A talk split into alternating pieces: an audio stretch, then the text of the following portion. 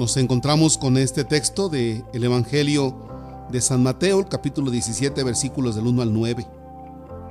La escena se desarrolla cuando Pedro, Santiago y Juan acompañan a Jesús, no porque ellos quieran acompañarlo, sino porque es Jesús el que los llama para que le acompañen a un monte elevado. En ese monte elevado Jesús tiene un encuentro con Moisés y con Elías. Este encuentro no es casualidad, algo hay de fondo.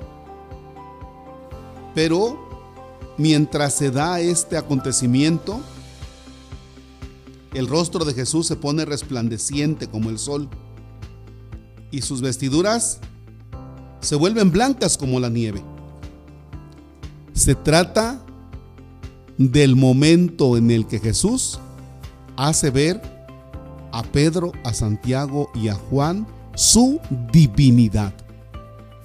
Si bien han escuchado que se trata de Jesús, del Mesías, si bien ellos han visto actuar a Jesús de una o de otra manera, cuando cura a los enfermos, cuando da de comer a las personas que no tienen alimento, cuando muestra la misericordia a la pecadora, nos vamos dando cuenta que Jesús va mostrando su divinidad, nada más que ahora lo hace de una manera muy clara, donde no queda duda alguna.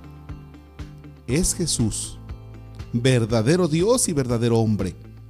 Parece que Jesús se ha despojado de su humanidad y entonces ahora hace ver su divinidad.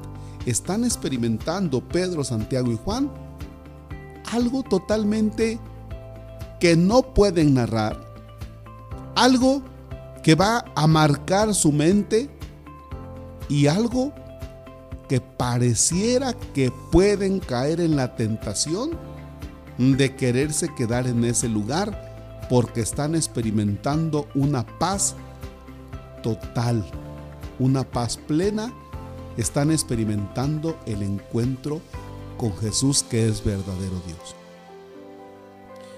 Pero bien, hablaba hace un momento de que está presente Moisés y Elías. Moisés, porque recordemos que a él se le han dado las tablas de la ley y Moisés es la y Moisés ahora tiene de frente a quien es la plenitud de la ley, que es Jesús. Y desde luego está Elías, uno de los grandes profetas, y Jesús es la plenitud, es el cumplimiento de lo que habían anunciado los profetas.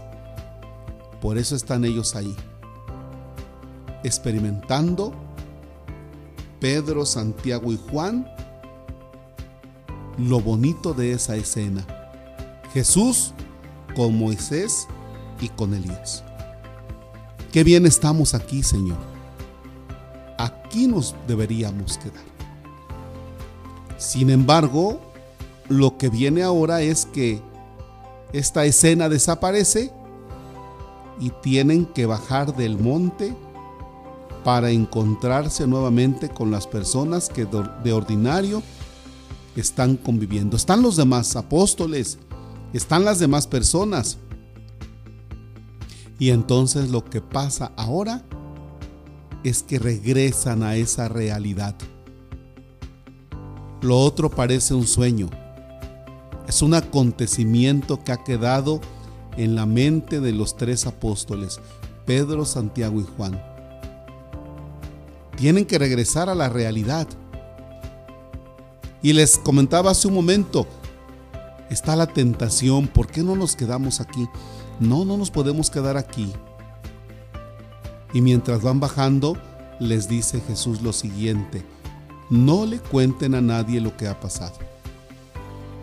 Porque si los apóstoles tratan de contarles a los demás lo que ha pasado, al compartirles la maravillosa experiencia que han tenido de poder contemplar a Jesucristo en su divinidad, que les mostró esa divinidad, corremos el riesgo de que queden decepcionados aquellos que escuchen sobre este acontecimiento.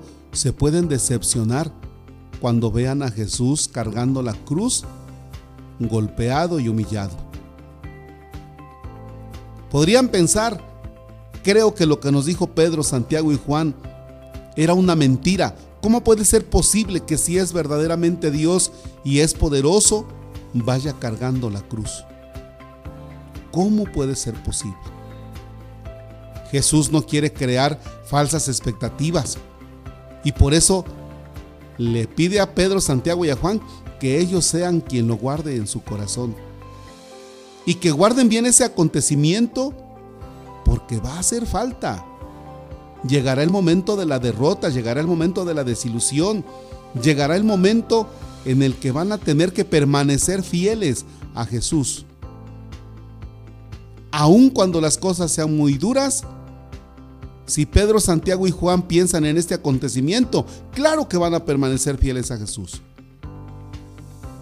Lo cierto es que no.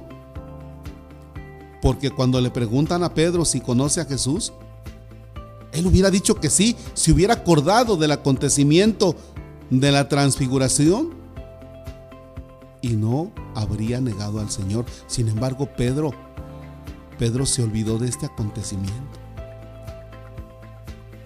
Lo que Jesús les quiere decir a Pedro, Santiago y Juan es que sí habrá un momento de gloria, que Él es el Mesías, que no desconfíen, pero que también es necesario que Jesucristo, el Señor, sea maltratado y humillado. Y antes de la resurrección y de verlo glorioso resucitado, lo van a ver también en el sufrimiento de la cruz. Pareciera que Jesús le da un adelanto, le da un anticipo a estos tres apóstoles, Pedro, Santiago y Juan, les da un anticipo de su divinidad, de la gloria que van a mirar después de la resurrección. ¿Por qué? Porque lo que van a experimentar también en el acontecimiento de la cruz es algo totalmente fuerte. Y Jesús, para que los apóstoles permanezcan fieles, les da un anticipo. Sin embargo, sin embargo, parece ser que no fue suficiente. En la vida nuestra también vamos a ir teniendo sufrimientos.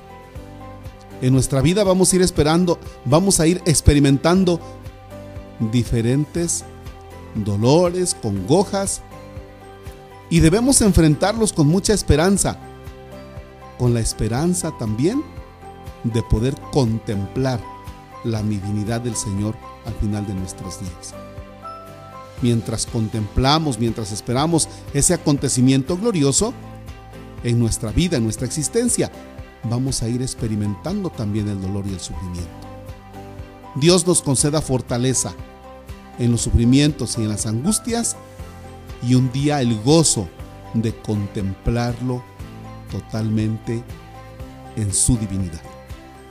Que así sea.